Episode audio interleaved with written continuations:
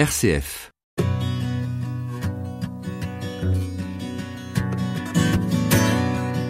Some very sad news for all of you, and I think uh, sad news for all of our fellow citizens and people who love peace all over the world. And that is that Martin Luther King uh, was shot and was killed tonight in Memphis. Martin Luther King est mort. Assassiné.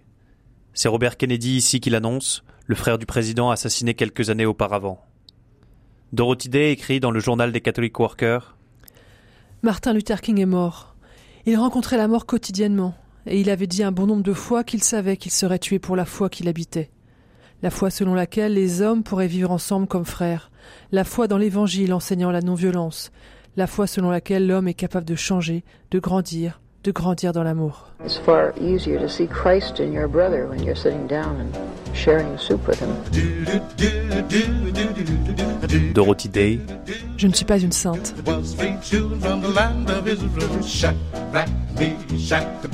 septième épisode, De Cuba à Rome, une convergence des luttes.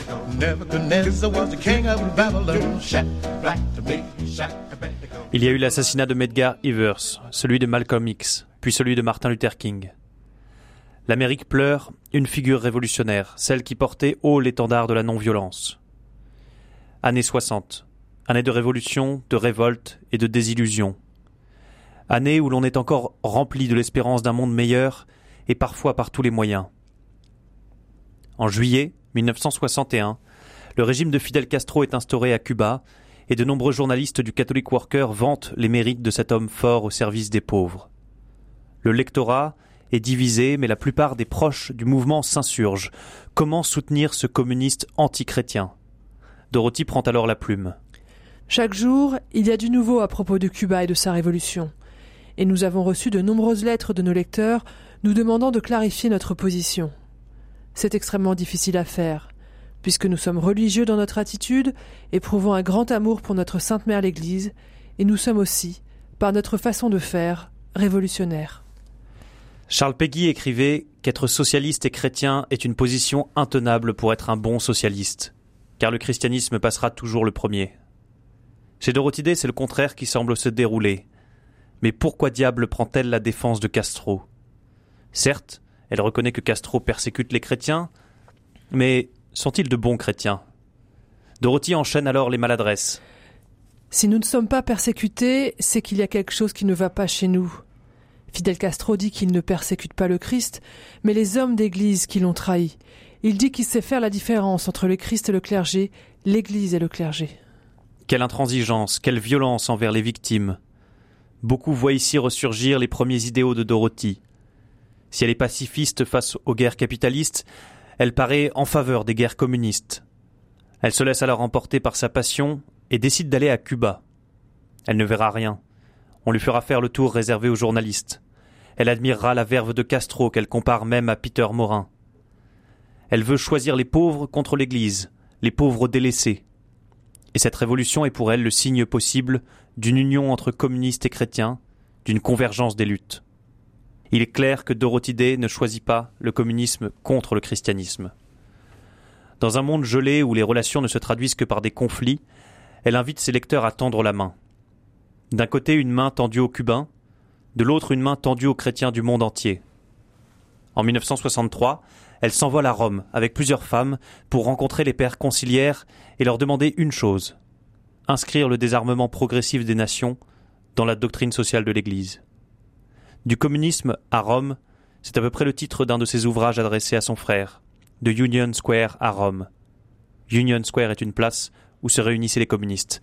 Elle y explique sa conversion aux idéaux chrétiens. Je continue de croire que la révolution est inévitable en excluant la providence divine. Mais avec l'aide de Dieu et en se remettant à ses sacrements et en acceptant d'être guidé par le Christ, je crois que nous pouvons vaincre la révolution par une révolution chrétienne qui serait nôtre sans l'usage de la force.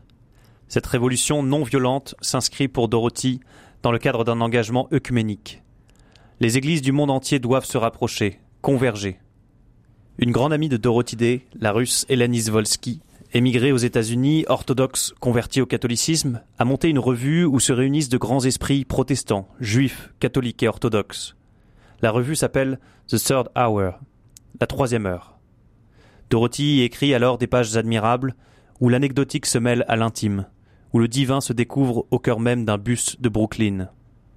Je me suis souvenu d'être rentré chez moi après un meeting à Brooklyn, il y a quelques années, assis sur un siège de bus assez inconfortable, faisant face à quelques personnes pauvres. L'une de ces personnes, un homme abattu et locteux, soudain incarna pour moi la désolation, le désespoir des indigents, et je me mis à pleurer. J'avais été touché par un de ces rayons d'amour, blessé en quelque sorte par ces rayons. C'était sur ma propre condition que je pleurais, ma propre dureté de cœur, ma propre culpabilité. Je pense que depuis ce moment, j'ai prié sincèrement en disant ces versets des Écritures ôte mon cœur de pierre et donne-moi un cœur de chair. J'ai utilisé cette prière comme l'un des trois actes de foi, d'espérance et de charité. Je crois. Viens au secours de mon incrédulité. En toi, Seigneur, j'ai mon refuge. Garde-moi d'être humilié pour toujours. ôte mon cœur de pierre et donne-moi un cœur de chair, afin que je puisse apprendre comment vraiment aimer mon frère, car en lui,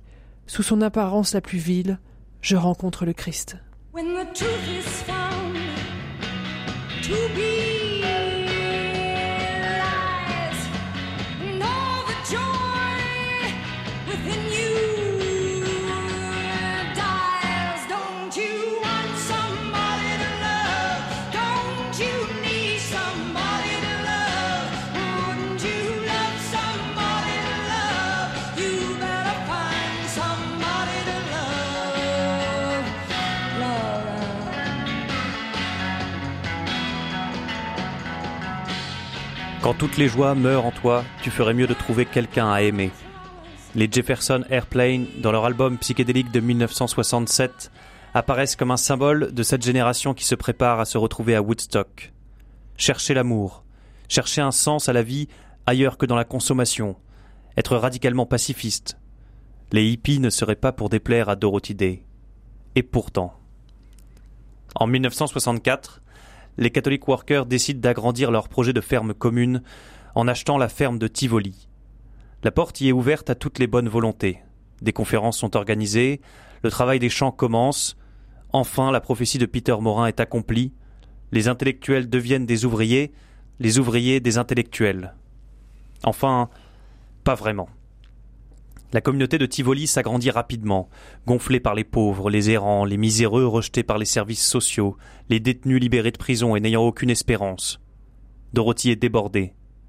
On parle alors d'un taux d'alcoolisme dans la ferme atteignant les 90% de la population de la communauté. Les familles chrétiennes qui encadrent le projet sont démunies et s'en vont.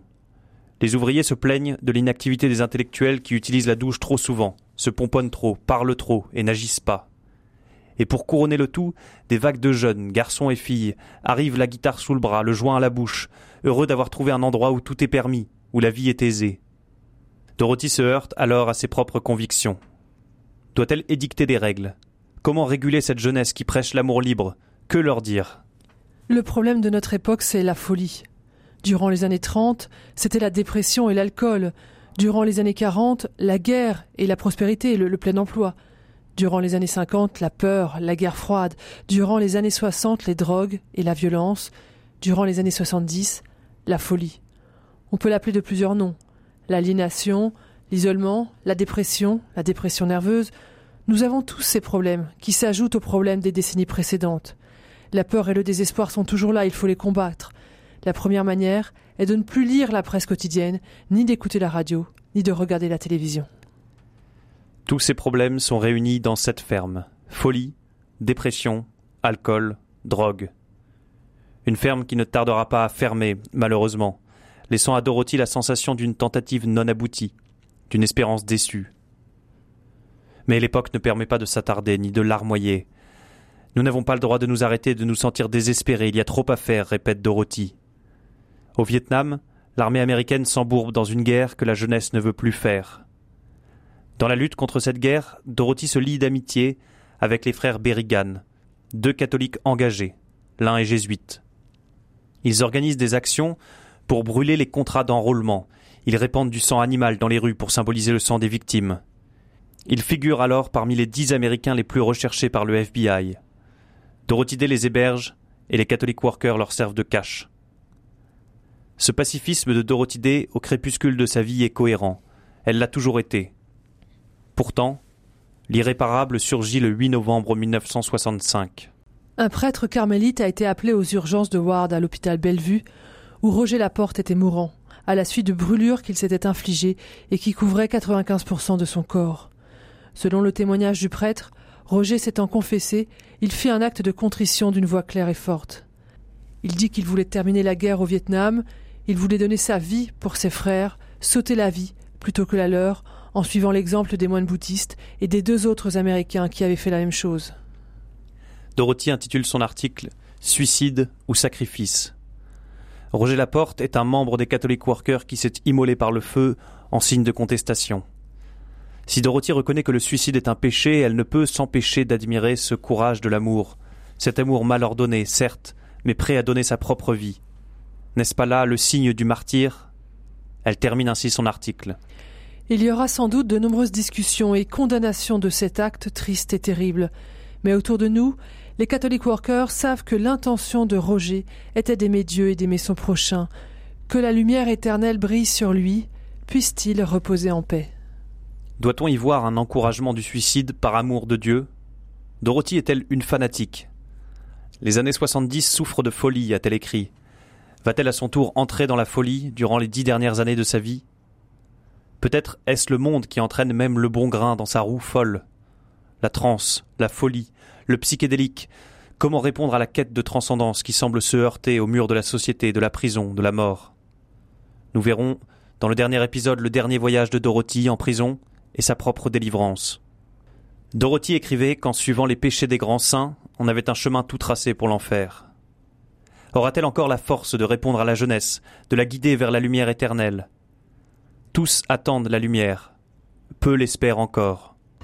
Jim Morrison, sur un rythme inspiré de la bossa nova, nous propose de passer de l'autre côté du miroir, de la vie, là où l'alcool et la drogue emmèneront un bon nombre d'artistes. You know the day destroys the night. Night divides the day.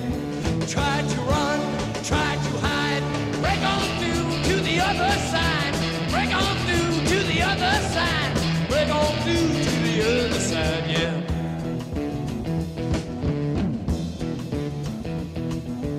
chased our pleasures here, dug our treasures there. But can you still recall?